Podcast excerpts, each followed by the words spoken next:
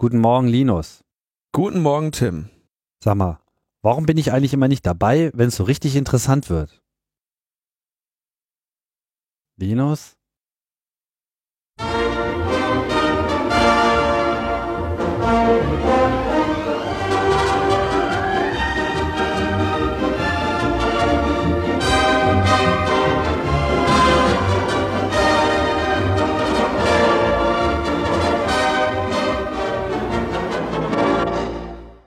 Logbuch Netzpolitik, Folge 149. Ich bin zu Gast im Zentrum des Landesverrats bei Markus Beckedahl. Guten Morgen. Und André Meister. Guten Morgen, Deutschland. Markus, du hast gestern einen schönen Brief bekommen, der jetzt inzwischen die komplette äh, Startseite der Tagesschau be beschäftigt. Was standen da drin? Ja, gestern Mittag äh, wurde mir zu Hause eine förmliche Zustellung äh, des Generalbundesanwalts zugestellt, wo wir heraus erfahren haben, dass gegen André, mich und äh, eine Person namens Unbekannt, die wir in unserem Redaktionsverzeichnis nicht finden konnten, jetzt wegen Landesverrats ermittelt wird. Äh, ja, wir mussten auch mal nachgucken, was das so genau bedeutet. Das kannte ich nur irgendwie aus Geschichtsbüchern, Landesverrat. Da stellte man sich irgendwie, ja, keine Ahnung, wie Ur, äh, die Urgeschichte der Demokratie vor, die noch bedroht war und ja, und waren dann auf einmal äh, ein bisschen irritiert, dass der Staat anscheinend mit dem schärfsten Geschütz, was ihm zur Verfügung steht, gegen unser kleines Block schießt und haben das natürlich erstmal online gestellt. Wir haben vor zwei Folgen mit, mit André darüber gesprochen, als bekannt wurde, dass überhaupt ermittelt wird. Das ist ja schon ungefähr zwei Wochen her. Da musstest du erstmal nochmal im, im Archiv von Netzpolitik.org schauen, ob, äh, ob ihr damit gemeint seid. Ja, das war, das war total surreal. Da stehe ich so samstags morgens auf und äh, krieg auf Twitter irgendwas mit, äh, dass da über Deutschlandfunk irgendwas äh, passiert. War von einem Internetdienst die Rede, ohne uns namentlich zu nennen und von zwei Veröffentlichungen aus Monaten, wo, wo mir schon irgendwas so schwante und dann mal kurz irgendwie nachgeguckt, ob die Geschichten zum Verfassungsschutz, die ich so gerade im Kopf hatte, irgendwie auch in den Monaten waren und stellt halt fest, oh, damit sind wir wohl gemeint. Und dann bin ich erstmal in den See gefahren. Nachdem ich das natürlich geblockt hatte.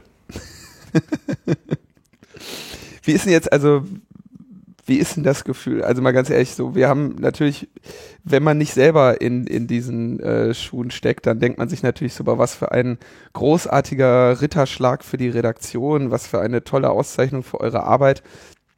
Aber ähm, das Strafmaß ist, glaube ich, mindestens ein Jahr. In schweren Fällen geht es irgendwie hoch bis lebenslänglich. Ja, also ähm, mehr als Mord. Fühlst du dich da, äh, fühlt ihr euch da jetzt ernsthaft bedroht? Naja, sagen wir mal so, also wenn sich noch mit ganz vielen Journalisten unterhält, die Hälfte ist, also alle sind Anteils, äh, nehmen Anteil und so weiter. Eine riesige Solidarität. Äh, äh, aber die Hälfte denkt echt irgendwie so ein bisschen so, äh, ist ein bisschen neidisch, hätte ich auch gern und denkt, wir tanzen hier auf den Tischen, weil uns kann nichts passieren, aber man kriegt so den, eigentlich die größte Auszeichnung, die irgendwie ein Journalist in Deutschland bekommen kann. Ähm, nämlich ja quasi äh, Anzeige oder Ermittlung wegen Landesverrats. Das hat bisher nur der Augstein eigentlich so richtig geschafft. Und die äh, konkret einmal. Und die konkret, genau, ja, ja, irgendwie 83 habe ich eben gelernt. Äh, aber also äh, es gab so einen Moment gestern, der das vielleicht so äh, illustrierte, als meine Mutter irgendwie ähm, Videotext guckte und auf einmal irgendwie die Meldung bei der ARD las, dass äh, bis zu lebenslänglich mir droht und ich erstmal am Telefon meine Mutter beruhigen musste, ne, äh, es halt ähm, wahrscheinlich nicht der Fall sein wird und wenn, dann könnte sie stolz auf mich sein. Äh, das, das ist halt schon so ein komisches Gefühl, weil ich meine, ähm, ja, also sagen wir bis gestern Mittag hatte ich, wusste ich gar nicht, dass man in Deutschland für investigative journalistische Arbeit und für das, was wir machen, überhaupt in den Knast kommen kann. Also, also schon äh, surreal. André, wie blickst du auf die Sache? Na, um die Frage, die du Markus gerade gestellt hast, auch nochmal zu beantworten. Äh, heute Morgen hat mich jemand gefragt, also wie es viele Leute so tun, und wie fühlst du dich gerade? Alles in Ordnung? Und ich so, naja, also im letzten Jahr haben wir ja jetzt nicht gerade wenigen Autoritäten auf die Finger geklopft und haben Leaks über Bundeskanzleramt, BND, BKA, das BKA haben wir sogar angezeigt, ähm, Berliner Polizei, äh, gestern haben wir die Bundeswehr, Verteidigungsministerium ähm, einen Leak dazu gemacht, also dass wir jetzt irgendwie unangreifbar sind, unverwundbar sind, das haben wir natürlich nie gedacht, ähm, aber jetzt auch mit dem Medienecho gestern nach dem Brief war meine Reaktion, wie fühlst du dich eher so, ja, Situation normal or fucked up, oder? Also ist jetzt eigentlich auch nicht anders als vor zwei Tagen, äh, als vor der DLF-Meldung, wo wir es gehört haben. Ähm, jetzt, wo wir es schriftlich haben, ist halt schon echt krass zu hören. Äh, aber ist ja nicht so, dass wir naiv sind und nicht wüssten, dass einige Institutionen gibt, die durchaus Interesse an unserer Telefonkommunikation, E-Mail-Kommunikation äh, oder auch ähm, Stories, die wir bringen könnten und äh, Quellen, die wir haben, interessiert sind. Äh, aber als ich dann so gesagt habe, ja, ist ja eigentlich Situation normal, all fucked up, kam dann, ah, du bist noch in der Leugnungsphase, in der ersten Phase.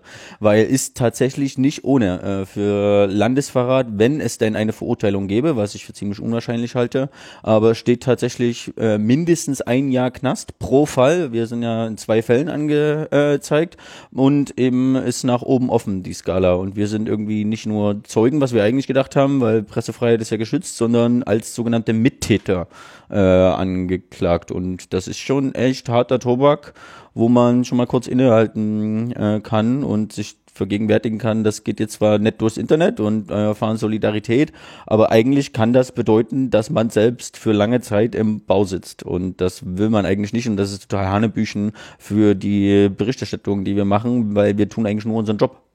Ich denke auch, ähm, das wird ja, da wird ja jetzt nicht irgendjemand so durchs Internet geklickt haben und gesagt haben, oh, was ist das denn hier für eine Seite? Ähm, Maßen, kommen wir, wir zeigen die mal an, sondern es zeigt ja auch wirklich, welches Interesse von diesen Stellen an eurer Tätigkeit schon lange herrschen muss. Ne? Also die werden sich ja schon länger mit euch auseinandersetzen. Wie ihr ja auch mit ihnen. Das scheint so eine gegenseitige Koexistenz da zu sein. Ja, die Institutionen haben natürlich auch Pressemonitoring, was über sie so geschrieben und veröffentlicht wird. Äh, die kriegen das jeden Morgen aufbereitet und tatsächlich habe ich ja schon vor zwei Wochen im letzten Podcast gesagt, also mir war mir war klar in dem Moment, als ich veröffentlichen klicke bei dem Artikel, dass der VS-Präsident jetzt nicht gerade Freudentänze aufführt.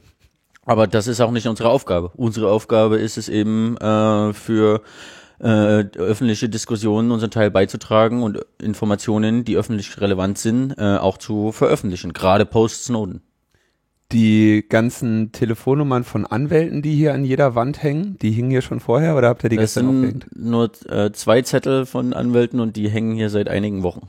Genau, der haben wir auch schon den anderen Mitarbeitern, die etwas früher als wir kommen, ähm, übergeben, weil äh, man hört ja immer, dass irgendwie solche Durchsuchungen zu äh, undankbaren Zeiten Wo passieren. Wo noch schlafen. genau. Morgens Und, um sechs oder im Sommer sogar um fünf oder so ein Mist. Ja. Und ähm, was ich sehr schön finde, ihr habt diese Mitteilung über die Ermittlungen gegen euch direkt ähm, gerahmt und zu dem Lead Award, dem Grimme Online Award, der Auszeichnung als Journalist des Jahres 2014 und der Auszeichnung ausgezeichneter Ort 2015 in Deutschland, Land der Ideen, aufgehängt.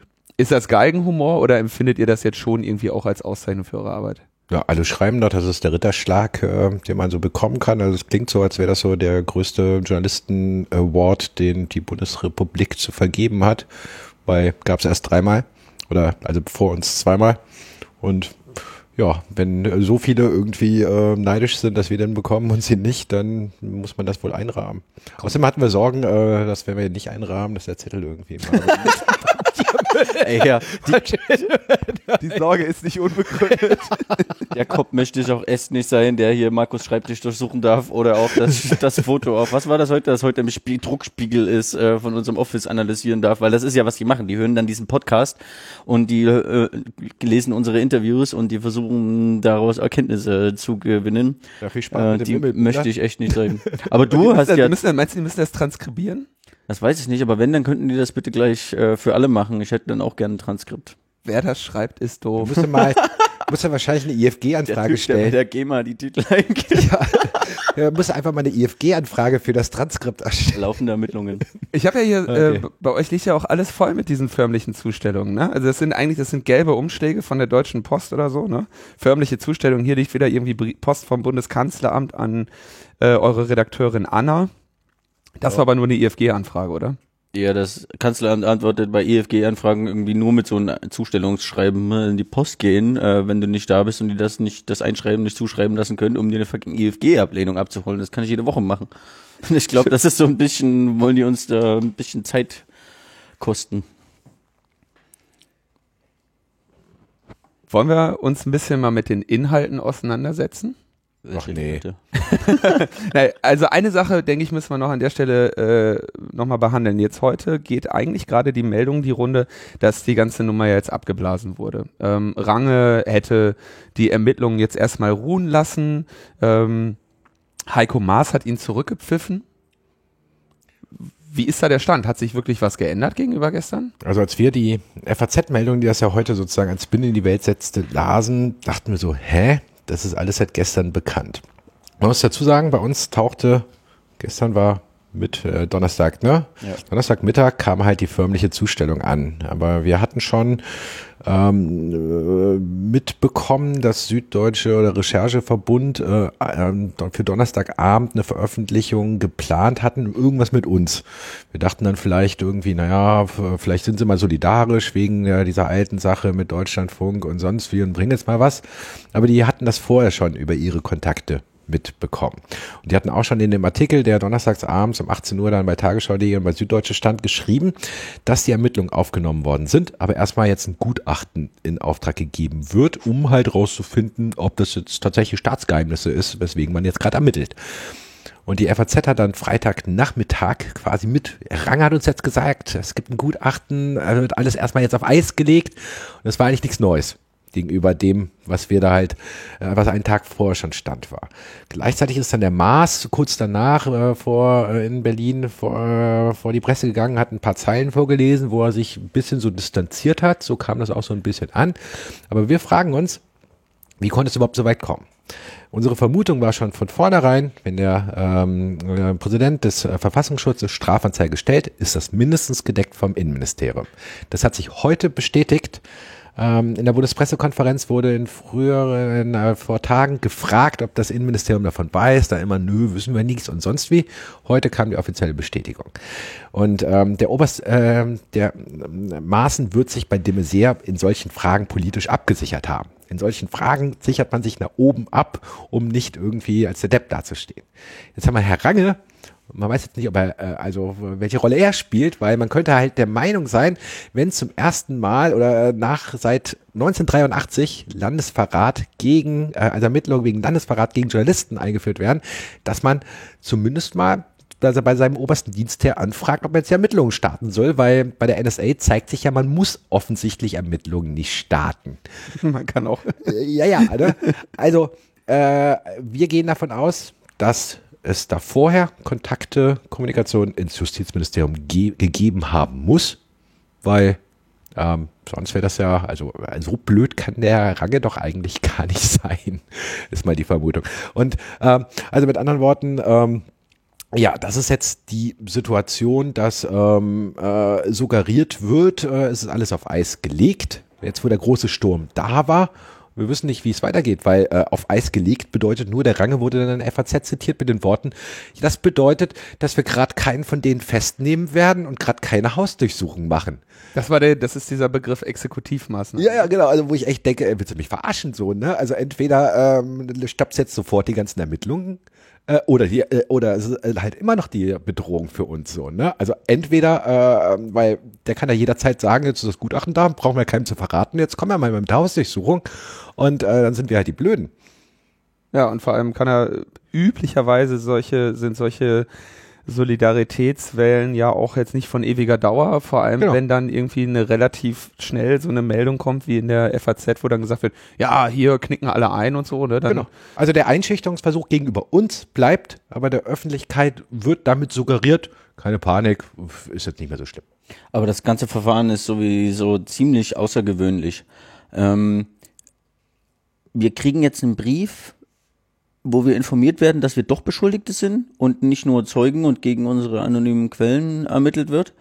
Ähm, und dann überlegt man mit einem Gutachten, ob man jetzt eventuell bei uns eine Hausdurchsuchung macht. Was ist denn das für eine Ermittlung? Normalerweise macht man erst die Hausdurchsuchung und dann kriegt man einen Brief, dass gegen einen ermittelt wird und dann steht es in der Presse.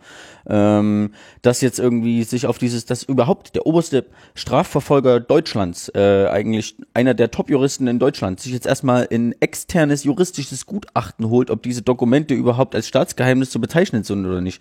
Das ist eine totale Possi. Was ist, was ist das überhaupt für eine Veranstaltung? Und jetzt gerade nachdem äh, der Justizminister, okay, der gerade wir äh, als Netzpolitik und auch Logbuch Netzpolitik ähm, ist ja auch nicht gerade unser Spezialfreund. Man kann ja auch sehen, dass er seine Meinung mal ändert zu bestimmten netzpolitisch relevanten Themen. Aber wenn der heute sich öffentlich hinstellt und sagt, ja, ich habe den Ranger mal angerufen und dem gesagt, also ich finde das eigentlich nicht so gut, dass er jetzt Landesverrat gegen äh, Journalisten äh, ermittelt, äh, kann man sich eigentlich davon ausgehen, dass das jetzt eine politische Entscheidung ist, wie dieses Verfahren weitergehen wird. Also ob, ob die das jetzt einstellen, was zu hoffen wäre, endgültig einstellen und dann war's das auch, oder ob die das gegen uns einstellen oder ob die weiter ermitteln und dann eventuell auch mal eine Hausdurchsuchung machen ähm, oder uns sogar festnehmen. Das ist eine politische Entscheidung, äh, die auch nicht nur von Range, sondern mindestens von den Ministerien getroffen wird. Also gerade Range, wir haben jetzt, Markus hat es ja schon angesprochen, ich meine, das ist jemand, der ganz offenbar in seiner Tätigkeit politisch gelenkt wird. Ne? Also die Ermittlungen zu äh, allen NSA-Enthüllungen, ähm, die er da seit eigentlich im Prinzip die ganze Zeit äh, gar nicht erst aufnimmt. Ja, die Prüfung eines Anfangsverdachts hat sich ja schon diesen schönen Namen Generalprüfanwalt einge also Genau, warum wird bei uns erstmal die Ermittlung ja. gestartet und dann wird erst geprüft, äh, ob überhaupt. Äh, das ist geil, ja. Und bei der NSA kann man gar nicht, weil es gar keinen Anfangsverdacht gibt, anfangen zu ermitteln. Ich meine, da könnte man auch mal einen Gutachten in Auftrag geben, dann eine Medienanalyse oder sonst irgendwas machen oder einfach mal Beamten hinsetzen, der mal googeln soll, was überhaupt jetzt bekannt ist an offiziellen Quellen. In der Strafanzeige, die der Chaos Computer Club gestellt hat, hat er, da haben wir jetzt eine Antwort ja bekommen vor einiger Zeit, da hatten wir auch bei Logbuch Netzpolitik schon drüber ges gesprochen und hier bei Netzpolitik.org wurde natürlich sowieso drüber berichtet, hat er ja auch uns dann darüber in Kenntnis gesetzt, dass er ähm, jetzt wegen, de, wegen des Merkel-Handys nicht weiter ermittelt, was niemals ernsthaft irgendwie Teil unserer Strafanzeige war. Und äh, sagte dann, dass er jetzt auch irgendwie keine weiteren Chance für seine Ermittlungen sieht. Und Edward Snowden bräuchte man ja nicht zu fragen, denn der würde nicht den Eindruck machen, äh, dass er da jetzt irgendwie was zu wüsste. Also. Ja, wir wissen auch nichts von Staatsgeheimnissen. ja, ich, ich, ich frage mich, ähm, also diese, diese eindeutige politische äh, Lenkung, die da stattfindet. Ne? Ich meine, wir haben einmal irgendwie so eine Edward Snowden äh, Sache, die über Jahre die Medien beschäftigt, die irgendwie Grundrechtsbrüche noch und nöcher irgendwie am Fließband produziert. Inzwischen die Skandale so viele sind, dass man sie nicht mehr zählen kann, dass man gar nicht mehr weiß, über welchen man sich am meisten aufregen soll. Und dann kommt hier so eine relativ ähm, relativ harmlose Veröffentlichung eigentlich noch, ne? Mhm. Ähm, die aber genau in die gleiche Kerbe schlägt, ja. Und auf einmal seid ihr, in, spielt ihr offenbar in einer Liga mit, äh, mit Glenn Greenwood und Edward Snowden, was irgendwie die äh, juristischen Keulen angeht, die gegen euch geschwungen werden. Ja, also das ist ja die große Frage. Ne? Also, A, wir, also wir sehen das erstmal als ganz klaren Einschüchterungsversuch gegen unsere Arbeit aber auch gegen äh, wir stellvertretend äh, für alle Journalisten, die helfen, irgendwie äh, Licht ins Dunkle dieses größten Überwachungsskandals in der Geschichte der Menschheit zu bringen. Äh, alle, die mithelfen, irgendwie mehr Transparenz in diesen Überwachungskomplex zu bringen, woran es kein Interesse von Seiten der Geheimdienste gibt, weil deren, äh, also die Antwort der Bundesregierung ist Vorratsdatenspeicherung und Ausbau des Überwachungsstaates. Das ist die Antwort auf die Snowden-Enthüllung. Das wird hier als Machbarkeitsanalyse und nicht als Warnung gesehen. Das ist ja schon ein Skandal. Skandal. Und gleichzeitig, indem halt stellvertretend auf uns also auf uns geschossen wird, stellvertretend auf alle Journalisten, wird natürlich auch äh, in Richtung von Quellen und potenziellen Quellen geschossen und möglicherweise auch schon im Hinblick auf die zukünftige Arbeit im Geheimdienstuntersuchungsausschuss, weil der Verfassungsschutz wird auch noch drankommen. Und der Maaßen, der wird jetzt schon sehen, wie der Schindler unter Beschuss geraten ist, so, ne, äh, durch lauter irgendwie äh, äh, Leaks in Richtung Journalisten, die halt gezeigt haben, dass wir es hier womöglich mit einem kalkulierten Verfassungsbruch in Sachen BND und so weiter zu tun haben. Und ähm, man könnte sich vorstellen, dass der Maaßen so strategisch vorgeht, dass er jetzt schon mit massiv, äh, also eigentlich mit der Atombombe irgendwie die größte Waffe, die er zur Verfügung hat, jetzt auf uns stellvertretend für alle anderen schießt, um klarzumachen, so, also wenn ich drankomme, also wenn der Verfassungsschutz drankommt im NSAuer, dann äh, gibt es da ganz andere harte Bandagen und wehe, er liegt irgendwas, weil wir schießen auf alles ganz scharf und wir sind hier nicht der BND, der sich das gefallen lässt. Wenn man sich anschaut, also insbesondere die Signalwirkung für die Quellen, ne? Ähm, ich meine, dass, dass ihr jetzt eingeknastet wird, ist, werdet, ist, halte ich auch eher noch für unwahrscheinlich. Ähm, aber wer auch immer äh, euch die Dokumente äh, zur Verfügung gestellt hat, kann natürlich schon mit, äh, mit ernsthaften Konsequenzen rechnen, wenn das eine Person ist, die, äh, die, der diese Geheimnisse auf offiziellen Wege anvertraut wurden. Und ich denke, diese Signalwirkung, ich meine, was nützt Chelsea Manning alle Solidarität? Ne? Ich meine, die, die Solidarität hilft dir so lange, wie du noch nicht verurteilt bist. Ne? Wenn du einmal dann eingeknastet bist, dann hilft dir es nicht mehr. Ja, zum Glück wohnen wir nicht in den USA. Genau, Deutschland ist ja immerhin Platz 12 der Rangliste der Pressefreiheit. Ja, aber Mal sehen, wie das nächstes Jahr ist. ja, freue ich mich auch schon. Ja, wir haben ja als CCC heute Morgen noch eine Pressemitteilung rausgegeben, dass wir hoffen, dass Deutschland da jetzt äh, von dieser niedrigen zweistelligen Platzierung endlich einen Vorsprung so in den soliden dreistelligen Bereich erlangen kann äh, auf dieser auf dieser äh, Liste. Aber ich würde trotzdem ganz gerne bei aller Aufmerksamkeit, die ihr jetzt erfahrt, doch mal unseren Blick auf die ähm, Dokumente lenken, denn die Parallele äh, inhaltlich zu den, zu den Snowden-Enthüllungen ist ja hier durchaus äh, gegeben. Es geht um die erweiterte Fachunterstützung Internet, ein Programm des Bundesamtes für Verfassungsschutz und ich habe mir die, die Dokumente natürlich jetzt auch nochmal angeschaut, hoffe aber natürlich wie immer, André, dass du da der größere Experte zu bist. Es geht um Massenüberwachung in Internet und Telekommunikation. Genau. Und die Dokumente stammen eigentlich sogar schon von 2013 oder Ja. eines, der äh, geheime Haushaltsplan.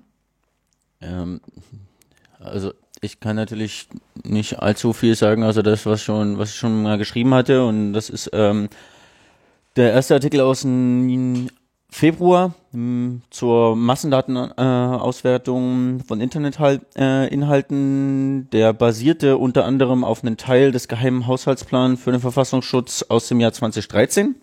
Das stimmt. Und dort steht eben drin, wie der Verfassungsschutz daran arbeitet, massenhaft Internetinhalte zu erheben und auszuwerten, darunter auch Kontaktlisten und Beziehungsgeflechte bei Facebook. Ähm, da drin stehen da so Sachen wie der Verfassungsschutz steht vor der Herausforderung aus der Masse an Informationen, die heute in immer größeren Datenmengen im Internet veröffentlicht werden, die relevanten Informationen zu extrahieren und das mit anderen Daten zu verknüpfen. Und das ist aufgrund des Umfangs heute manuell nicht mehr möglich. Also tatsächlich sorgte sich schon vor ähm, mittlerweile knapp drei Jahren, als der Haushalt äh, gemacht wurde, der Verfassungsschutz darum, dass er immer mehr Internetinhalte überwacht und dass sie mit der Auswertung manuell nicht hinterherkommen und neue Technik brauchen, neue Leute brauchen äh, und die nennen das selber intern äh, Massendaten, was schon ein starkes Stück ist, denn das, der Verfassungsschutz darf im Gegensatz zum Bundesnachrichtendienst also nicht einfach mal an den D6 gehen und Glasfasern abschnuscheln, sondern der darf eigentlich immer nur personen- oder gruppenbezogen äh, Daten erheben, mal ganz abgesehen davon, dass er vom BND immer noch Daten von der Massenüberwachung äh, erhalten kann. Aber hier reden die eben intern selbst von Massendaten und das sind so viele, dass wir überhaupt gar nicht mehr hinterherkommen. Das war schon ein krasses Stück aus dem eigentlich kleineren äh, Dokumententeil. Wir waren auch nicht die Ersten, die darüber äh, berichtet hatten. Das äh, Rechercheteam und Neue Deutschland hatten darüber auch schon mal berichtet. Aber wir haben dann halt äh, das eingeordnet äh, mit Social Media Überwachung, wie es auch Bundeswehr und BND machen. Und wie immer Statements äh, von Politikern dazu ähm, eingeholt und dann ist der Artikel, ähm, ja, hat so die übliche Szenerunde gemacht von einmal, ja krass, guck mal, was die jetzt machen, ähm, war auf River und dann ist es aber irgendwie wieder eingeschlafen. Ströbele, der ja hier auch zu Gast war, ähm, der hatte das dann aufgegriffen und eine Frage im Bundestag gestellt, aber das war's dann so ziemlich an öffentlicher Aufmerksamkeit auf diesen Bericht, bis eben äh, wir dann nachgelegt haben im April und dann eben zum Mega Streusand äh, gestern. Aber ich immer, mich immer noch frage, wie viele Leute denn jetzt eigentlich die Do- Originaldokumente gelesen haben, selbst wenn sie jetzt äh, irgendwie auf Bild.de gemirrored sind, aber wie viele Leute lesen das überhaupt? Ich finde hier den, den interessanten Satz drin, damit wird das Ziel verfolgt, bislang unbekannte und nicht offen erkennbare Zusammenhänge zwischen einschlägigen Personen und Gruppierungen im Internet festzustellen. Geil, ne? Das nennt sich Rasterfahrung. Das haben wir dann in dem anderen äh, Dokument äh, von April nochmal genauer. Da drin haben sie auch gesagt, ähm, hm, das- scheint ja genau dem zu widersprechen, was du gerade sagtest über die Befugnisse des ähm, Bundesamt für Verfassungsschutz. also bei all den Dokumenten, um die wir uns bemühen und die wir auch ähm, veröffentlicht haben, ähm, bleiben immer noch viele, viele Puzzlestücke, die wir nicht haben. Ähm, das, der Verfassungsschutz argumentiert in, ähm, für sich selbst und damit auch gegenüber äh, ihnen nahestehenden Politikern, ähm, dass auch die Daten, die sie von gezielte Überwachung von Einzelpersonen, äh, auch wenn das durchaus mal Hunderte oder Tausende sein können, aber dass selbst die Daten, die sie von diesen Hunderten oder Tausenden Personen bekommen, zusammengenommen äh, total viel sind und Massendaten sind und dann über die Daten, die sie aus Hausdurchsuchungen aus erwarten, äh, um Beschlagnahme im Internet äh, und von Devices und klassische äh, Überwachung von Telefon anzapfen, dass schon allein dieser Datenpool, den sie haben, untereinander gerastert werden kann, was sie bisher so nicht gemacht haben. Da war halt irgendwie in Case 1 äh, Datenträger 1 und in Case 2 da drüben in der anderen Abteilung war das wieder anders und die haben teilweise untereinander nicht gewusst, was da ist. Und das wollen die jetzt, so erscheint es mir, alles in einen Rechner hauen, in eine zentrale Datenbank und dann eben auch querrastern. Was haben eventuell ähm, diese Nazis äh, mit, keine Ahnung, ähm, diesen, diesen anderen organisierten Kriminalität oder so zu tun oder mit der funktionellen Abfrage von dieser oder jener Aktion. Interessant, was sie für eine, für eine Vorstellung auch von den Strukturen haben. Ne? Also Aber tatsächlich ist das eine Gefahr. Wir wissen nicht ganz genau, was sie damit machen und welche Datenpunkte sie anzapfen. Das hat dann auch Ströbele in der Berichterstattung äh, aufgegriffen und das war dann auch äh, Kritik. Also Ströbele hat das als illegal und unzulässig bezeichnet. Äh, und in der Tagesschau äh, stand, dass die ähm, der Verfassungsschutz eigentlich keine äh, Massendaten abfangen darf ohne Genehmigung der G10-Kommission. Also genau darum ist eben auch eine politische Auseinandersetzung im Parlament und eventuell auch vor Gerichten im Gange, die aber nur mit ähm, Informationen, wenn sie denn auch mal veröffentlicht sind, geführt werden kann. Weil solange die Dokumente äh, eingestuft sind und Abgeordnete und andere Kontrollgremien darüber nicht reden dürfen, äh, dann kann das auch eben keine politische Debatte darum geben. Deswegen ist ja unsere Arbeit so wichtig, äh, die nicht nur für die Öffentlichkeit, sondern dann eben auch für die parlamentarische Arbeit äh, stattfinden kann. Ohne unseren Bericht aus dem Februar hätte Ströbele nie diese Anfragen im Bundestag stellen können oder dürfen. Ich weiß nicht, ob er vorher davon gewusst hat, was der Phase ist. Dann haben wir hier diese Anlage Perseus. Die gab es aber schon, die gibt es jetzt seit mindestens zehn Jahren, ne? Das ist dann äh, aus dem zweiten Artikel im April, äh, den wir nachgelegt haben, wo wir nochmal ähm, im Gegensatz zu dieser ungefähr einen Seite aus Teil des Haushalts ähm, nochmal ähm, das ganze Konzept für eine komplette Einheit beim Verfassungsschutz, äh, eine Referatsgruppe aus mehreren Einzelreferaten veröffentlicht haben und die Einheit äh, nennt sich äh, erweiterte Fachunterstützung Internet. Ähm, das haben wir eben mit dem internen Konzept und der äh, Personalplan veröffentlicht und da war unter anderem eben äh, einmal, wie sie an Internetdaten kommen. Das ist unter anderem mit dieser äh, Telekommunikationsüberwachungsanlage Perseus nach griechischen Mythologie. Ähm, und die meinen eben, dass die auch Internetkommunikation erfasst bis zu einem äh, Gigabit. Das war zumindest äh, vor zwei Jahren. Das haben sie immer, das erhöhen sie immer äh, mehr, weil immer mehr Traffic anfällt von Einzelleuten. Und da steht dann eben auch, dass E-Mail-Chat-Protokolle, Web-Sessions und Dateitransfere von dieser Anlage erfasst werden. Und weil das so viel äh, Bandbreite, so viele Daten sind, wollen sie das eben auch wieder in eine Datenbank haben, aufbereiten, visualisieren, miteinander verknüpfen, rastern und so.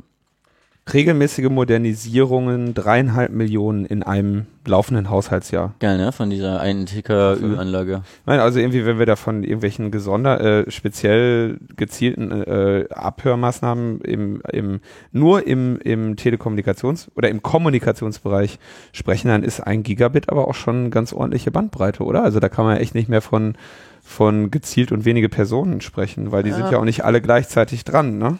Ja, ich muss aber sagen, ich hätte gerne noch ein paar mehr Informationen äh, zu dieser Anlage. Also wer auch immer das hört, äh, wir nehmen natürlich weiterhin braune Briefumschläge in unserem äh, in unserer Snailmail-Postadresse und äh, verschlüsselte E-Mails äh, oder andere Hinweise entgegen.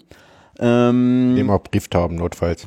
auch Brieftauben. Äh, was gibt's sonst noch so an Kommunikationsmitteln? Also denkt euch einfach was aus. Wahrscheinlich. Also wenn er Feuer macht, ne, mit Rauchzeichen, Rauchzeichen, dann äh, bitte nur vom, äh, vom Wedding her. Also der BND da hinten ist vom Ja, sehen so BND-Dach. fast den, Neublock, genau, da hinten beim Sonnenuntergang. Die sehen uns wahrscheinlich auch.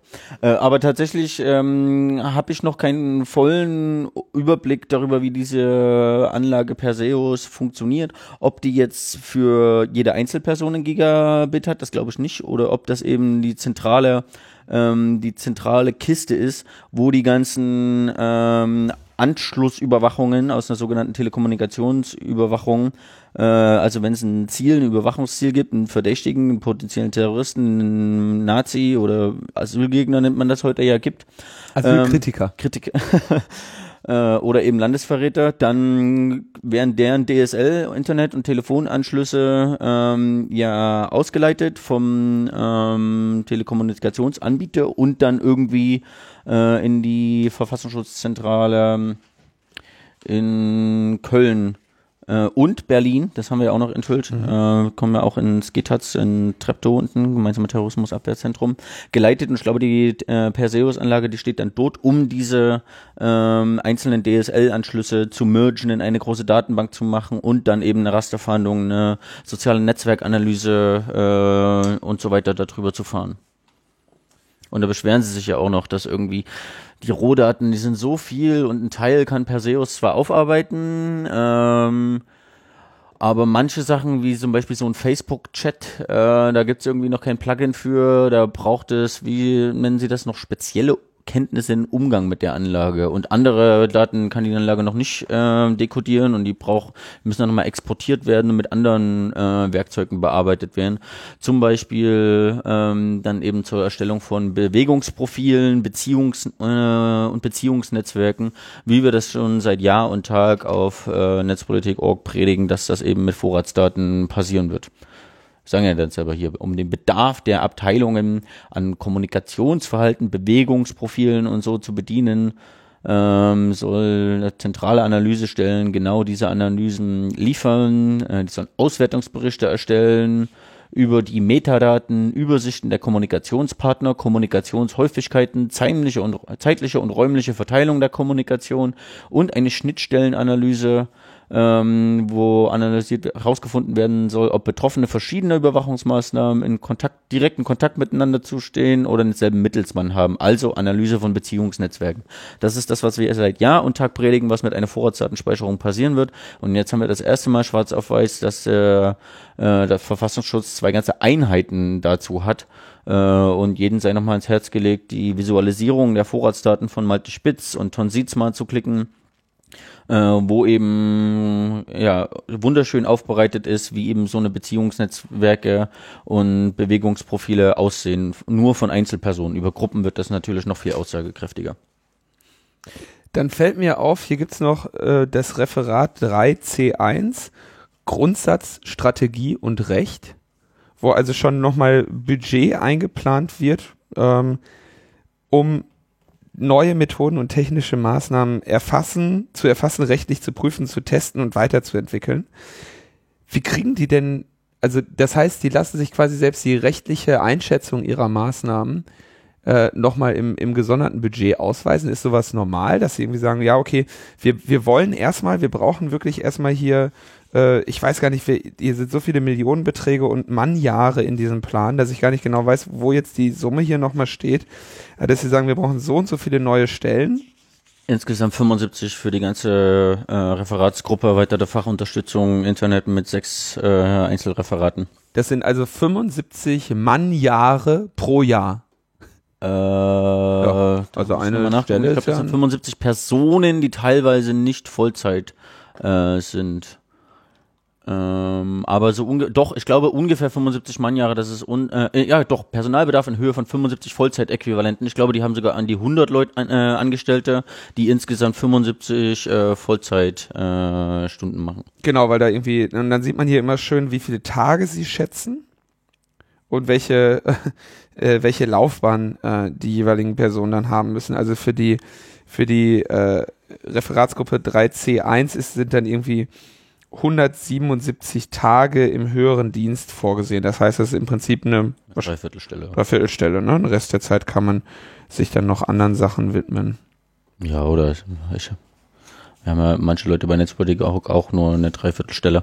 Ähm, tatsächlich bin ich jetzt noch kein Experte für die Struktur deutscher Geheimdienste oder des Bundesamt für Verfassungsschutz, aber in einer Referatsgruppe, die sich eben explizit zur Bündelung der Internetüberwachung äh, gründet und dann eben in Referaten, also gerade das Referat 6 zur informationstechnischen Operativmaßnahmen, IT-forensischen Analysemethoden, also die tatsächlich auch neue Überwachungsmethoden entwickeln sollen, ist es schon nicht verkehrt, auch äh, eine Rechtsabteilung zu haben, um das zu prüfen, äh, was die anderen Kollegen von denen da so machen sollen und ob eben alle rechtlichen Vorgaben eingehalten werden. Wir sind ja hier genau im Spannungsfeld von was ist legal, illegal, scheißegal, äh, was ist Auslegung, was ist jetzt eine G10-Maßnahme, was muss genehmigt werden, was darf das Bundesamt für Verfassungsschutz, was wird denn mit dem neuen Verfassungsschutzgesetz, das vor zwei Wochen verabschiedet wurde, oder ein paar Wochen ist schon wieder länger her, wie die Zeit vergeht, äh, was, was haben die für neue Befugnisse und wie sieht's mit dem Trojaner-Einsatz aus, der ja bisher dem Verfassungsschutz äh, verboten ist und so. Also da auch jemand für Rechtsfragen zu haben, ist tatsächlich nicht so abwegig, gerade wenn sie neue Verfahren entwickeln.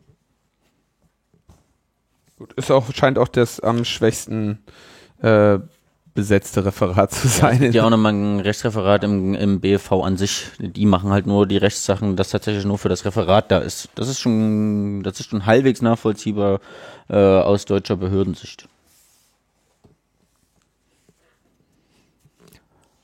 Netzwerk Forensik. Das ist geil, ne? Konspirative IT-Überwachung.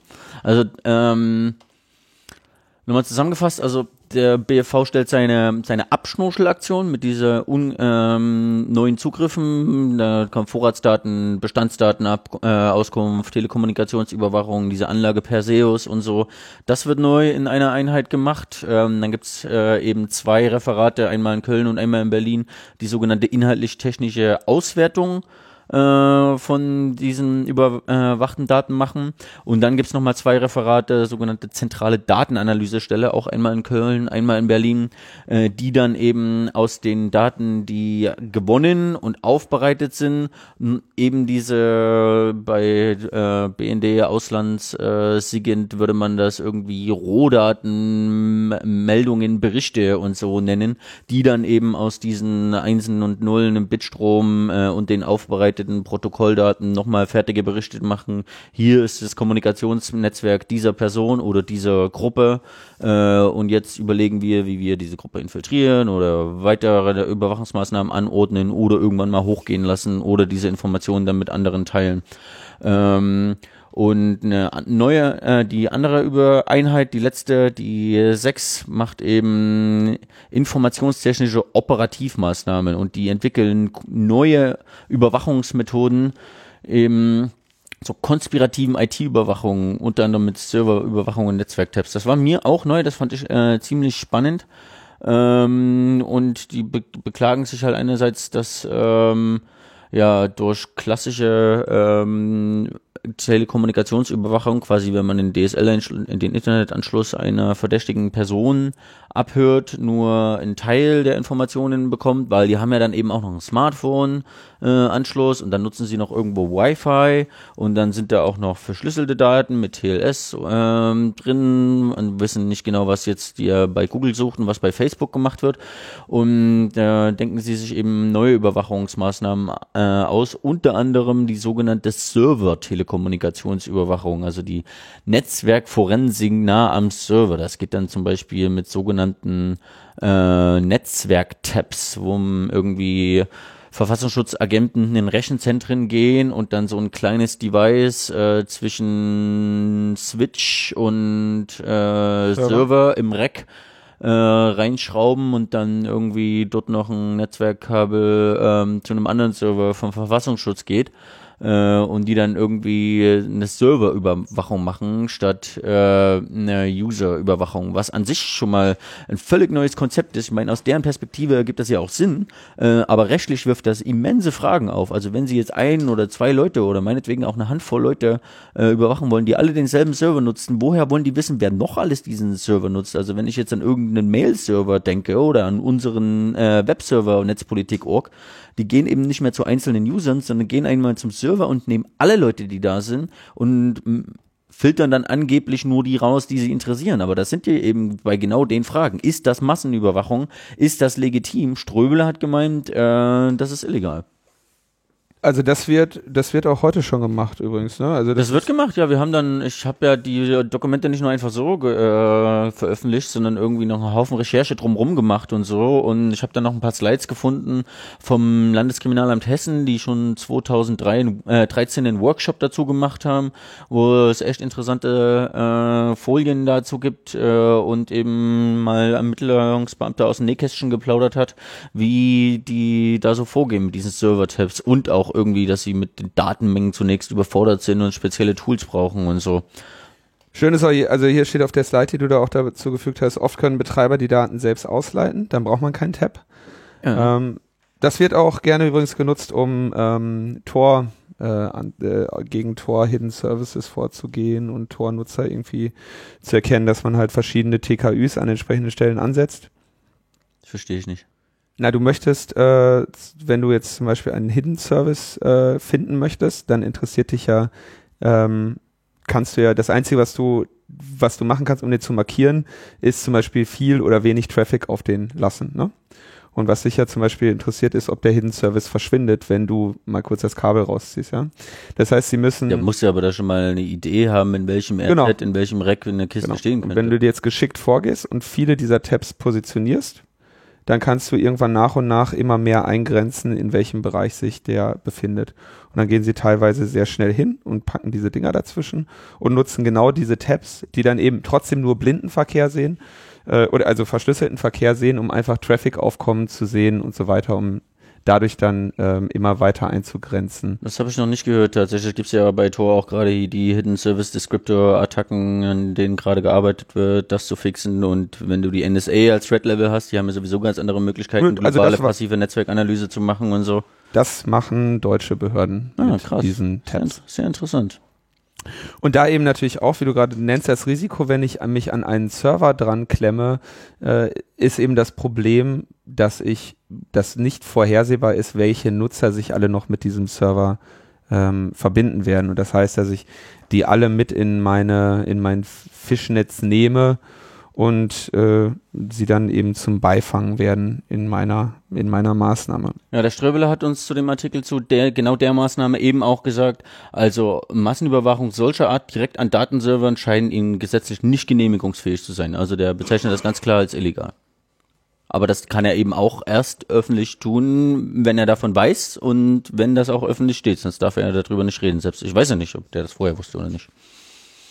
Ah ja, er, er, er, wird es auch nicht sagen dürfen, ob er es vorher wusste Eben, oder nicht. Ne? Der ja, ja sitzt ja immer im NSA-Untersuchungsausschuss, da sagt er ja auch immer, äh, was war irgendwie letztens Pofalla und so, da, als Pofalla und Ströbele geredet haben, äh, die Ströbele sitzt ja auch im parlamentarischen Kontrollgremium, aber darüber darf ja nie jemand reden, äh, ein Wort, was dort verloren würde.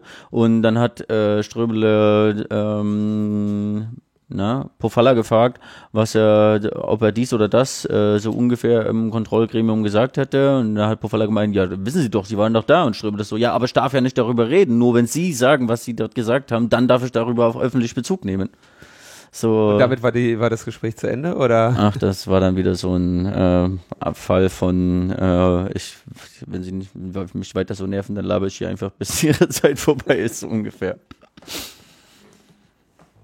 Haben wir äh, noch Teile dieser neuen Referate hier vergessen. Wir wollen ja sicherstellen, dass da möglichst ausführlich nochmal äh, die Öffentlichkeit darüber in Kenntnis gesetzt wird, wenn wir jetzt schon diesen Na, ich fand einen Teil dieser äh, Sechser-Einheit, äh, die neue äh, Überwachungsmethoden entwickeln sollen, noch cool. Äh, irgendwie hier beschreiben sie selber von informationstechnischen Operativmaßnahmen zur verdeckten Informationserhebung nicht öffentlich gegen, äh, zugänglicher Informationen im Internet.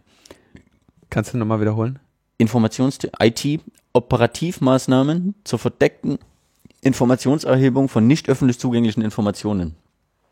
Die wollen Informationen haben, die nicht öffentlich zugänglich sind und die verdeckt erheben. Äh, insbesondere zählen dazu konspirative IT-Überwachung von Online-Diensten. Zum Beispiel Server-TKÜ, also TKÜ ist Telekommunikationsüberwachung, Server-TKÜ, Forenüberwachung, E-Mail-TKÜ.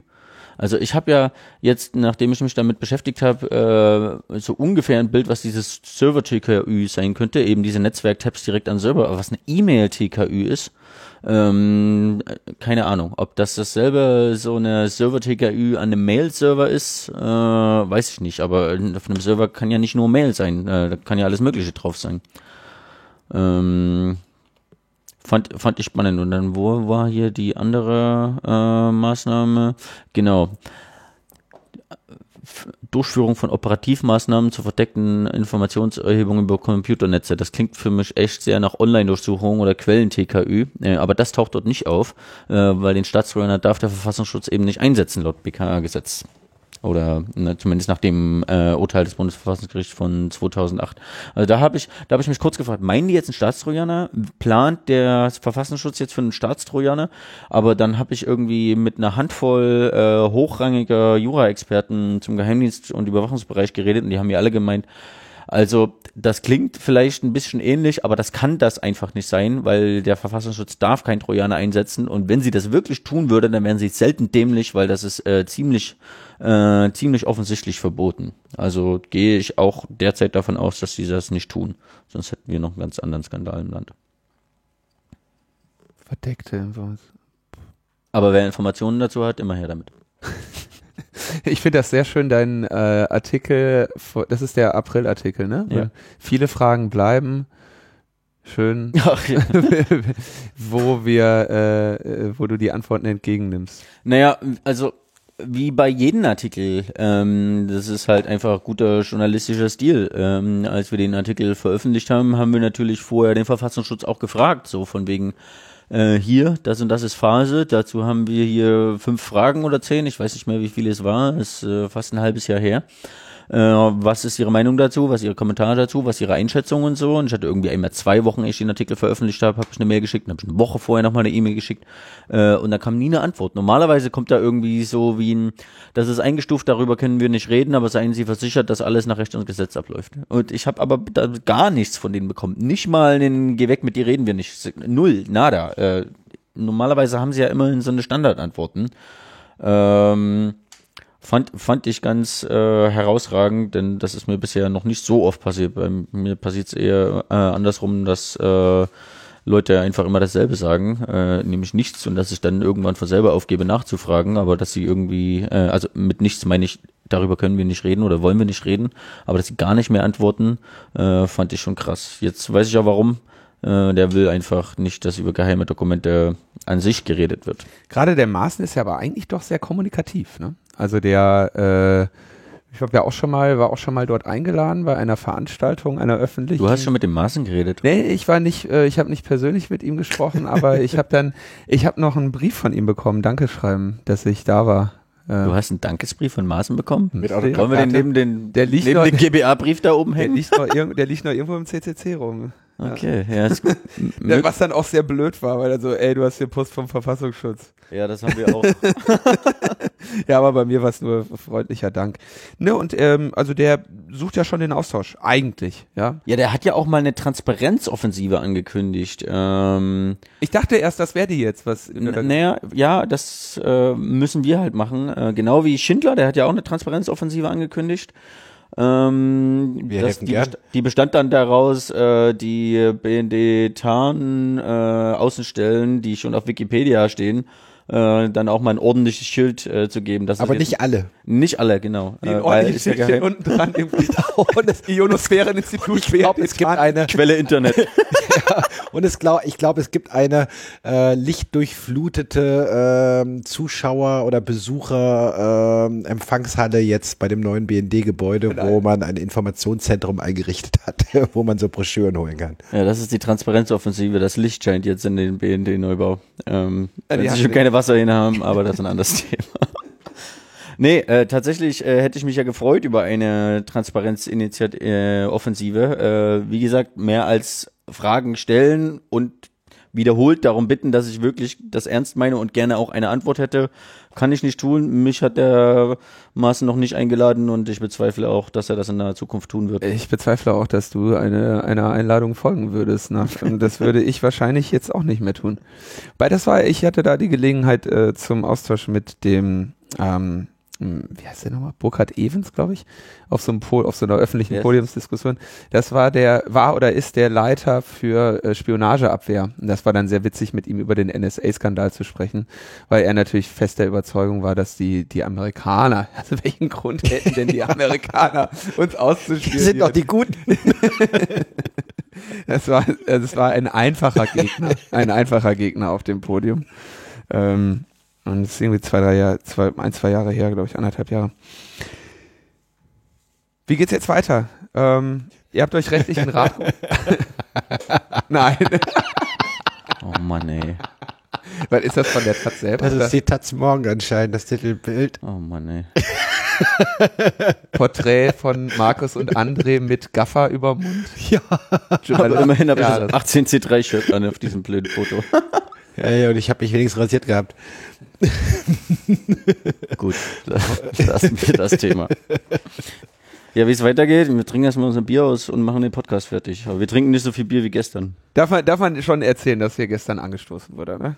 Ja, das war ganz schön anstrengend. Ja, ich heute Morgen hier ins Büro kam, wir die ersten Arbeit hatten. Wir waren bis nach Mitternacht im Office und haben Presseanfragen beantwortet und Sachen gemanagt. Irgendwann wirst du gaga. Kannst ja nicht irgendwie äh, 14 Stunden im Büro sitzen und dann nicht auch irgendwann mal ein Bier aufmachen nach so einem Untergang. Ich war um 9 Uhr heute Morgen hier mit dem ersten Kamerateam, was schon draußen auf mich wartete. Und da musste ich erstmal die ganzen Bierflaschen wegräumen. Weil Das haben die gestern praktisch später noch gemacht. Also. Besonders schön fand ich eigentlich gerade die Situation, als das Telefon klingelte. Wer ist drangegangen? Ich, ähm, ähm, Daniel oder Erik? Daniel, glaube ich, Daniel ist dran gegangen, sagte, nee, Beckedal ist gerade, äh, nee, Anna war das, Anna ist dran gesagt, nee, Beckedal ist gerade nicht hier. Wie ist schlecht? Ja klar, voll klar ist schlecht, verstehe ich. Ach so, Live-Interview im Radio. Und dann musste sie dich erstmal aus dem Fernsehinterview im Flur zum Live-Interview im Ja. Radio holen. Das ist mir heute auch ein paar Mal passiert, dass ein Live-Interview gescheduled war und das dann nicht eingehalten werden konnte. Das Telefone haben nicht mehr stillgestanden. Heute war so ziemlich jedes Kamerateam Deutschlands. Äh, das Nee, in- nee, nee, in also es Berlin gibt so hat. einen Unterschied, ne? Also wenn Facebook neue Features rausbringt, ist als erstes irgendwie RTL 2 hier. Die haben sich nicht gemeldet, aber alle, die über Politik berichten, waren da.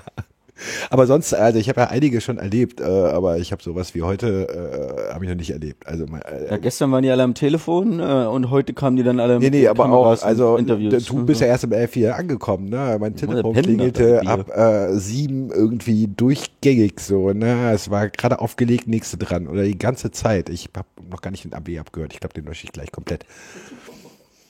Ja, dann die, äh, die Tagesschau-Seite gerade war ja wirklich der Hammer. Also irgendwie die, die Tagesschau beginnt drei Minuten oder so vor euer Thema, empfiehlt dann noch auf tagesschau.de finden Sie viele Hintergründe. Drei fette Artikel, alles obendrauf. Also ich meine, Äh, Gestern Abend auch auf. Wir waren irgendwie äh, Aufmacher äh, in fast allen Medien, zumindest die, die über Politik auch mal berichten. Wahnsinn. Also deswegen, das hat uns sehr gefreut, diese ähm, Solidarisierung. Und jetzt oben die Liste an Videos äh, bei der Tagesschau, 100 Sekunden, 20 Uhr, aktuelle Videos, auch alles Netzpolitik-Logo und dann unten alles Gute im Ruhestand, Herr Range, Kommentar. Äh, da ist noch einer noch. Landesverrat auf tagesschau.de. Ja, das, das Lustige ist, in ihrem Blog schreibt gerade die Redaktion der Tagesschau, oder zumindest habe ich gerade gesehen, war, äh, dass sie äh, den Rat ihrer ähm, Justizabteilung bekommen haben, unsere Dokumente nicht zu hosten, sondern sie verlinken sie nur. Auf Während- Bild oder was? Nee, nee, nee, während, äh, während äh, Neues Deutschland bis zur, hin zur Bildzeitung alle irgendwie mit ihrer Rechtsabteilung geklärt haben, dass sie die auch spiegeln können. Aber unsere öffentlich-rechtlichen. Aber dann wäre der, dann wäre der Link ja äh, ehrlich gewesen, kein Landesverrat auf tagesschau.de. Ja, ne? Habt ihr mal geguckt, ob der Server noch steht? Weil Ich mein, auf Landesverrat, der Server. Techniker ist informiert, dafür können wir nichts. Wir sind hier nur die Typen, die das WordPress klicken. Äh, ich habe zwar zufällig Root, aber ich bin da nicht der Syssat und ich Also meine die Aufgabe. größte Erfahrung aus dieser Geschichte war, beim nächsten Mal informieren wir zuerst den Admin und dann drücken, drücken wir auf Ja, aber der war halt im Urlaub. dann, drück, dann drücken wir auf Also, nee, ja, aber der GBA hat uns ja den Brief geschickt. Äh, Wir haben ja im Februar und im April auf Veröffentlichen geklickt. Genau, da hätte der Admin irgendwie den Server gerettet. Ähm, war das jetzt eigentlich auf irgendeine Anfrage noch? Hattest du, hattest du dich bei denen erkundigt oder kam dieser Brief? nee, der kam und zwar laut ähm, ähm, ähm, einem unserer Anwälte. Ähm, gibt es eine Verjährungsfrist von sechs Monaten bei ähm, Pressesachen? Ähm, ja, also, also wahrscheinlich. Ungefähr. Und äh, im Februar ist ja die erste Sache gewesen. Und wenn äh, benachrichtigt wird, dann wird diese Verjährungsfrist ausgesetzt. Das heißt, äh, äh, wahrscheinlich, weil die dachten so, also es könnte auch sein, dass sie dachten so Sommerpause, jetzt bra- also im nächsten Monat ermittelt keiner und dann ist wieder sechs Monate nach Februar ähm, rum und sie müssen halt jetzt mal ganz schnell irgendwie uns mitteilen, damit irgendwie die in Sommerpause gehen können und nicht erstmal gegen uns heimlich weiter ermitteln äh, können. War aber ein bisschen komisch, denn sie beziehen sich da auf die Verfallsfristen vom Berliner Journalistengesetz, Berliner Pressegesetz, was schon mal gut ist, dass sie uns als Presse anerkennen, gebe ja irgendwie noch Warum den Hebel nicht, uns. Na klar sind wir Presse, wir haben Presseausweise und wir machen journalistische Arbeit, also sind wir Journalisten, aber es gäbe ja noch den Ansatzpunkt, uns äh, zu irgendwie diffamieren. Ja, sind ja auch Internetblog da oder so. Jedenfalls steht im Berliner Pressegesetz, äh, das Vergehen nach sechs Monaten verjähren, aber Verbrechen erst nach einem Jahr verle- äh, verjähren. Und Okay. äh, Landesverrat ist, ist ein Verbrechen und nicht nur ein Vergehen. Ordnungswidrigkeit. In Ordnung. Sonst, wär, sonst wäre ja auch der Generalbundesanwalt gar nicht zuständig. Ja, wahrscheinlich äh, kriegen wir noch die Abmahnung wegen Urheberrechtsverletzung, ne? Warum wegen dem Brief da oder was? nee, wegen den Dokumenten. Ja, wahrscheinlich. Ja, dass der Maaßen da noch nicht auf den Gedanken gekommen ist. Naja, der Maaßen, der scheut sich ja bisher öffentlich äh, Stellung zu nehmen, weil ähm, also zumindest bis vorgestern äh, hätte er mit jeder Antwort ja bestätigt, dass unsere Dokumente echt sind. Äh, übrigens, danke. Ich glaube, das bestreitet niemand mehr. Aber krass, dass die, selbst die Tagesschau sich nicht traut. Das macht mir jetzt ein bisschen Sorgen. Warum? Erzähl. Es gibt da so eine kleine. Irgendein Bernd im Internet. Don't try this at home. Ja, Spiegel Online schrieb, irgendjemand äh, hat sogar eine Seite gemacht. Keiner weiß, wer das ist.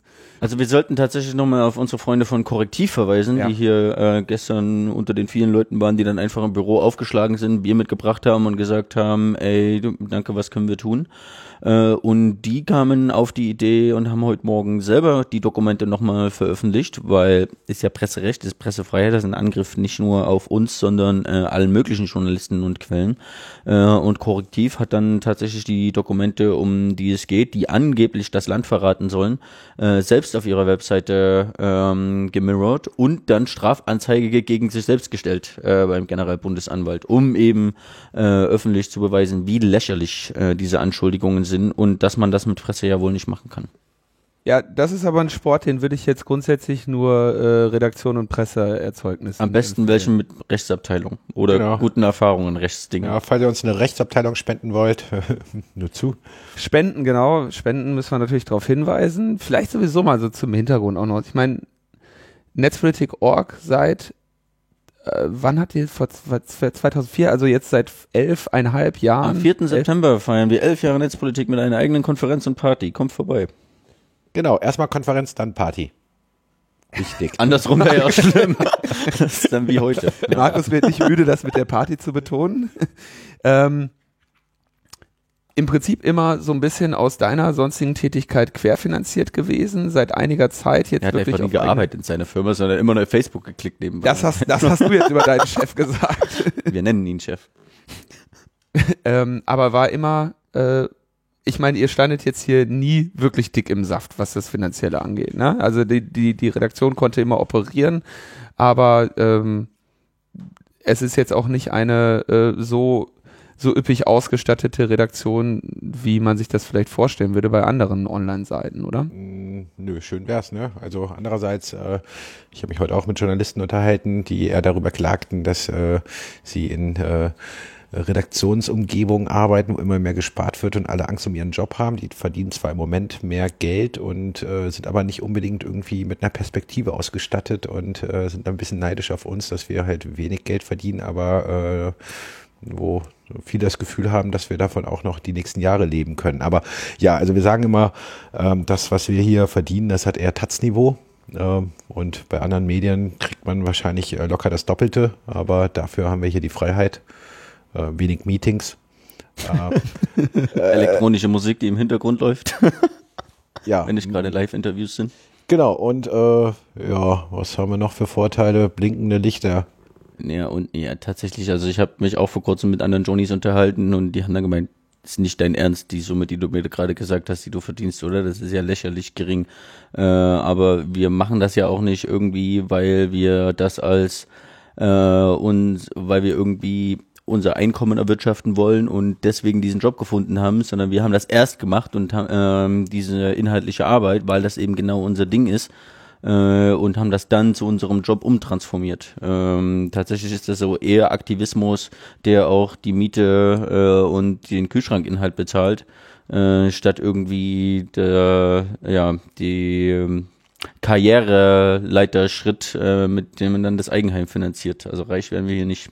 Aber andererseits, äh, ja, also wir freuen uns immer über finanzielle Unterstützung, auch diejenigen, die regelmäßig reinkommen durch einen Dauerauftrag ähm, weil das ermöglicht uns auch ähm, zu wachsen. Also man sieht das wahrscheinlich auch in der Geschichte der letzten zwei, drei Jahre, als wir vor zwei Jahren, so lange es erst her, auf Leserfinanzierung umgesetzt haben, da waren André und ich hier und wir haben defizitär gearbeitet. Ähm, seitdem war es uns möglich, A, uns irgendwie zu refinanzieren, plus halt mittlerweile mit Konstanze, Thomas und Anna noch drei weitere Personen, verteilt zwar auf 1,7 Stellen, also zwei Halbtagsstellen, eine Dreiviertelstelle einzustellen, aber man sieht auch, glaube ich, dass uns das sehr geholfen hat, dass wir ähm, in den letzten zwei Jahren einen großen Professionalisierungsschub gemacht haben, dass wir einfach viel mehr Zeit haben, uns auch äh, auf bestimmte Sachen zu konzentrieren, während vorher alles explodierte und man saß jetzt zu eins oder alleine oder zu zweit und äh, kam dem gar nicht hinterher.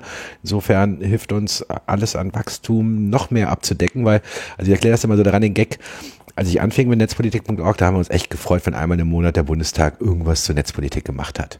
Und heute macht der Bundestag alle zwei Wochen Sitzungswoche und in äh, 20 von 23 Ausschüssen geht es um Netzpolitik und zwar nicht nur einmal, sondern mehrfach. Und wir kriegen das alles gar nicht mehr gecovert, aber eigentlich ist unser Ziel, äh, überall das äh, quasi äh, Frühwarnsystem für digitale Bürgerrechte zu sein und alles zu covern und überall sagen zu können, okay, hier ist gerade irgendwas am Schieflaufen, hier müssen wir äh, viel mehr drauf achten und gleichzeitig ist man auf tausend Baustellen. Ich meine, gerade äh, eben wurde ich im Interview gefragt, der wollte jetzt nicht eine Kampagne für Whistleblower-Schutz machen. So, Vorher meinten wir, ja, super, äh, ja, äh, wir haben halt gerade hier noch äh, Netzneutralität in der EU, äh, Störerhaftungsverschlimmbesserung, die Vorratsdatenspeicherung kommt, wir haben den ganzen Snowden-Komplex noch nicht aufgearbeitet äh, und, und, und, und, und, äh, und die Urheberrechtsreform steht vor der Tür. Äh, natürlich hätten wir jetzt Lust drauf, aber wir sind hier fünf Personen verteilt auf 3,75 Stellen und irgendwer ist immer krank oder hat gerade auch mal Urlaub, weil das ist ja so, äh, ist ja auch wichtig. Äh, auf jeden Fall ähm, ist das hier nicht vergleichbar mit anderen Redaktionen.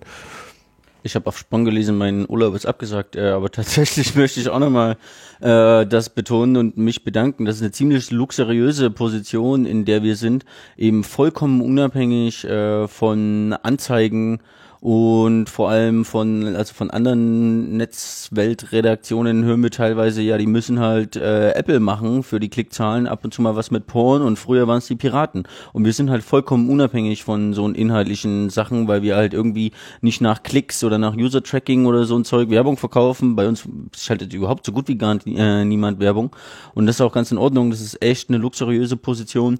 Alle unsere Inhalte komplett vollständig äh, kostenlos ins Internet zu stellen, weitestgehend ohne Tracking bis auf VG-Wort äh, unter einer freien äh, Lizenz und dafür aber eine freiwillige Refinanzierung von unseren Leserinnen und Lesern zu bekommen durch Spenden. Also wir zwingen niemanden zu spenden, das wird auch immer frei und offen bleiben. Wir, es gibt einen Fullfeed, aber eben genau diese, diese direkte Bindung zu unseren Leserinnen und Lesern, äh, die ist super, die ist top, die hält uns eben den Rücken frei, die ermöglicht äh, es, uns zu arbeiten, ohne uns mit so einer Werbeabteilung und so, naja, wirklich andere Redaktionen haben genau so einen offiziellen Overhead-Mist und so, ohne uns damit rumschlagen zu müssen. Und ich finde das super, dass wir irgendwie aus diesem jahrelangen Ein-Mann-Sidejob-Projekt von Markus jetzt irgendwie bei fünf Personen sind äh, und tatsächlich ich mich auch so ein bisschen aus dem Day-to-Day-Ding rausziehe und halt irgendwie mal eine Woche abtauche und nur in Dokumenten wühle und dann aber eine Story macht, für die man Landesverrat bekommt. Äh, aber währenddessen dreht sich die Welt halt weiter, wie Markus schon gesagt hat. Äh, erstens, wir werden nicht reich und zweitens, auch wenn wir jetzt schon fünf Leute sind, wir schaffen es trotzdem noch nicht annähernd das abzudecken, was bei uns den ganzen Tag so aufschlägt in unserem Themenfeld. Äh, wir haben jetzt nicht vor, morgen gleich 20 Leute zu sein, aber wir sind extrem dankbar für jede einzelne Spende ähm, die ganze Zeit äh, seitdem wir damit angefangen haben und jetzt aber gerade auch in den letzten Tagen. Also es heute sind irgendwie zehn Leute in das Office gelaufen und haben uns hier in die Spendendose mal einen Geldschein reingesteckt, was extrem äh, cool ist. Danke dafür. Ja. Das mit der Werbung wurde ja aber schon auch mal versucht, ne? So ist das ja nicht. Hat aber auch keiner hier geworben. Das war Nee, aber das war, das war ja das Grundproblem. Es gab ja eine Zeit lang irgendwie in Blogs so die Hoffnung, irgendwie auch ähm, mit eigenen Blogvermarktern in die Richtung. So Edical. gut, ja, ja, aber ich meine, eigentlich, eigentlich eine äh, sinnvolle Idee, sich, sagen wir mal, nicht von großen, riesigen Konzernen abhängig zu machen, sondern das selbst zu organisieren. Ne? Ich meine, wie damals irgendwie 30, vor 30 Jahren in der Punk-Phase irgendwie, man bildet, äh, gründet halt Labels äh, und Vertriebsstrukturen. Aber es hat halt überhaupt nicht geklappt und eigentlich so die einzigen so Blogs oder Online-Medien, die sich finanzieren können über Werbung, ist halt Gadgets. Äh, auch vor allen Dingen über Affiliate und äh, Sponsoring, äh, diese ganze Mode und äh, Unterhaltungszeug, irgendwie die ganzen Clickbait-Sachen. Aber wir machen ja A, Politik und auch in der Zeitung wird normalerweise Anzeigen nicht im Politikteil äh, äh, verkauft, sondern äh, sagen wir mal alles andere finanziert den Politikteil mit, den man halt fürs Renommee und ähm, eine Reputation braucht.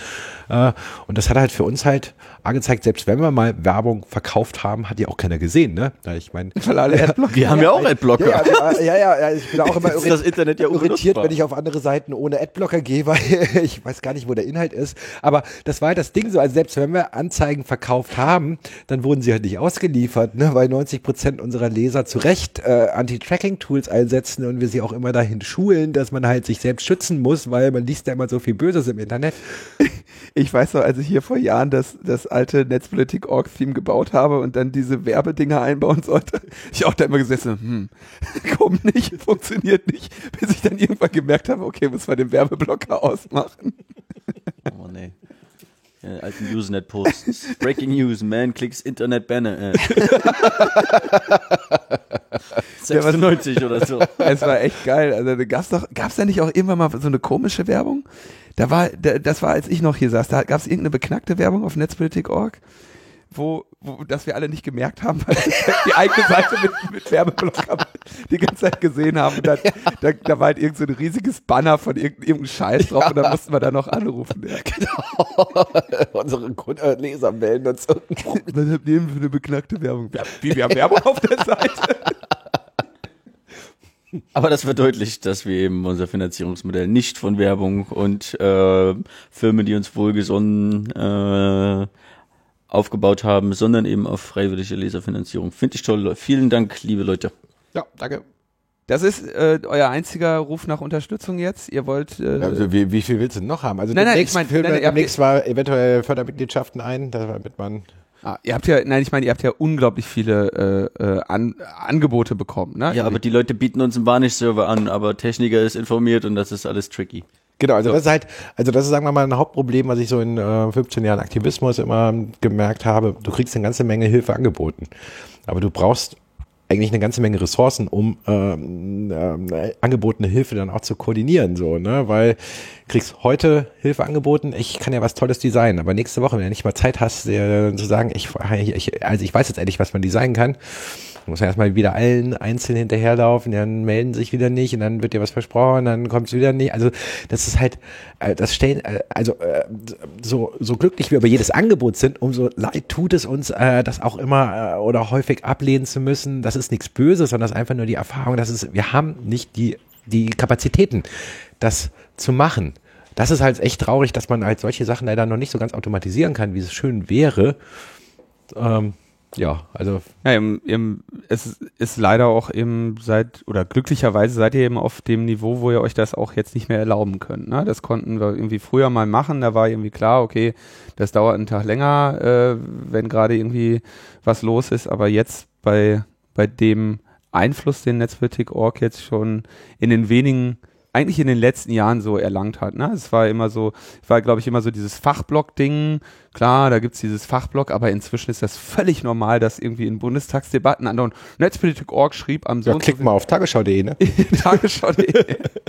ja, aber der Einfluss, den, den das Blog hier bekommen hat in den, in den letzten drei, vier Jahren, wo ich das ja jetzt mehr beobachte, ähm, als selber noch mitwirke, das ist schon nochmal echt beachtlich. Also ja, jetzt gleich, also in vier Minuten müssen wir fertig sein, weil da kommen nämlich Tagesthemen und die machen wahrscheinlich auch damit auf. Die haben heute irgendwie, die wollen die These bringen, dass wir irgendwie das Spiegel der Neuzeit, der Spiegel der Neuzeit sind, wo ich auch noch irgendwie heute meinte, geht's nicht ein bisschen kleiner? Das war mir schon ein bisschen unangenehm. Ja, vor allem, also, ne, wenn, wenn da, ihr hättet ja, es wäre ja auch schade, wenn euch jetzt irgendwann das, das, äh, das Schicksal des Spiegels ereilen würde, ne? Aber wieso? Die haben eine, äh, äh, die, ich glaube, die kriegen das Vierfache oder Zehnfache von unseren Gehältern, äh, Dienstwagen und äh, die haben auch schöne Büros direkt neben dem Bundestag. Ich meinte eher inhaltlich. ja. ähm, wir können dann punktlos werden, wenn es wieder entfallen ist. Macht ihr mal weiter. Spendet spendet bitte an Netzpolitik.org. Und äh, genau, euch sind die, die regelmäßigen Spenden lieber als die einmaligen großen, ne? Oder wie? Naja, also, je, also am liebsten uns äh, jeden Monat eine große Spende. Aber wer sich das nicht leisten kann, was wir vollkommen verstehen können, ähm, ja, also natürlich ist es schön, einmal 100 Euro zu haben, aber um zu planen, ähm, macht es für uns mehr Sinn, diese 100 Euro vielleicht auf zwölf Monate irgendwie 8 äh, Euro aufzuteilen. Dann können wir nämlich jeden Monat besser sehen, sozusagen.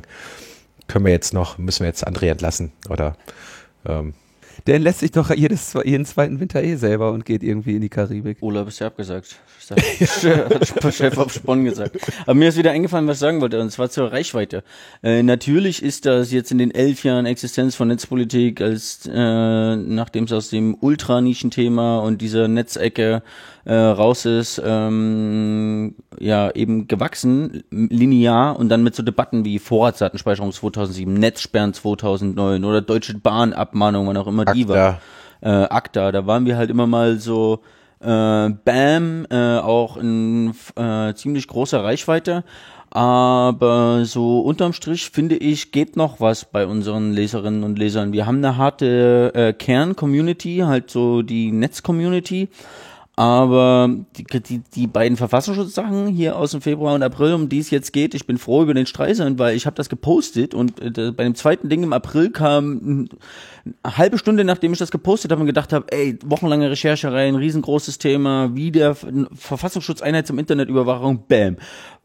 Justizminister Maas kündigt Vorratsdatenspeicherung an. Niemand hat sich für den Artikel interessiert. Das ist total untergegangen. Wir haben ja selber deine Vorratsdatenspeicherung covern und bekämpfen müssen, was wir ja immer noch müssen. Das ist ja immer noch im Bundestag fest.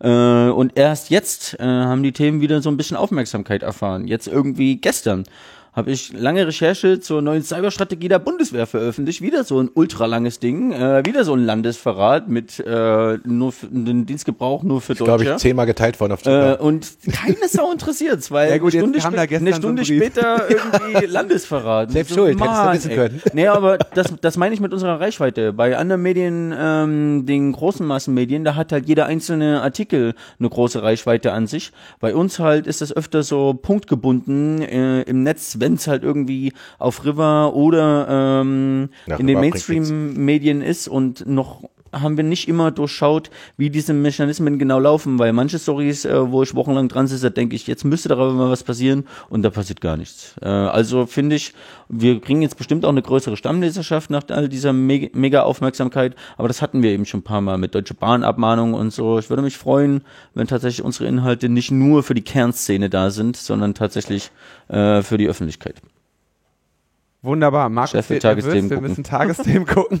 Ich danke euch. Ich wünsche euch viel Erfolg und ähm, wir hoffen dann auch demnächst nochmal auf die Cyberstrategie der Bundeswehr äh, die Aufmerksamkeit des Volks lenken. Seit wann kommen die Tagesthemen eigentlich morgens? Ja, mach mal an. morgens? Kommen die morgens? Ich habe kein Flash, ich kann das nicht anmachen. Äh, äh, äh, das ist Tagesschau. Also, Ja. ich sag mal Tschüss, ne? Ciao, Internet. Ciao, vielen Dank.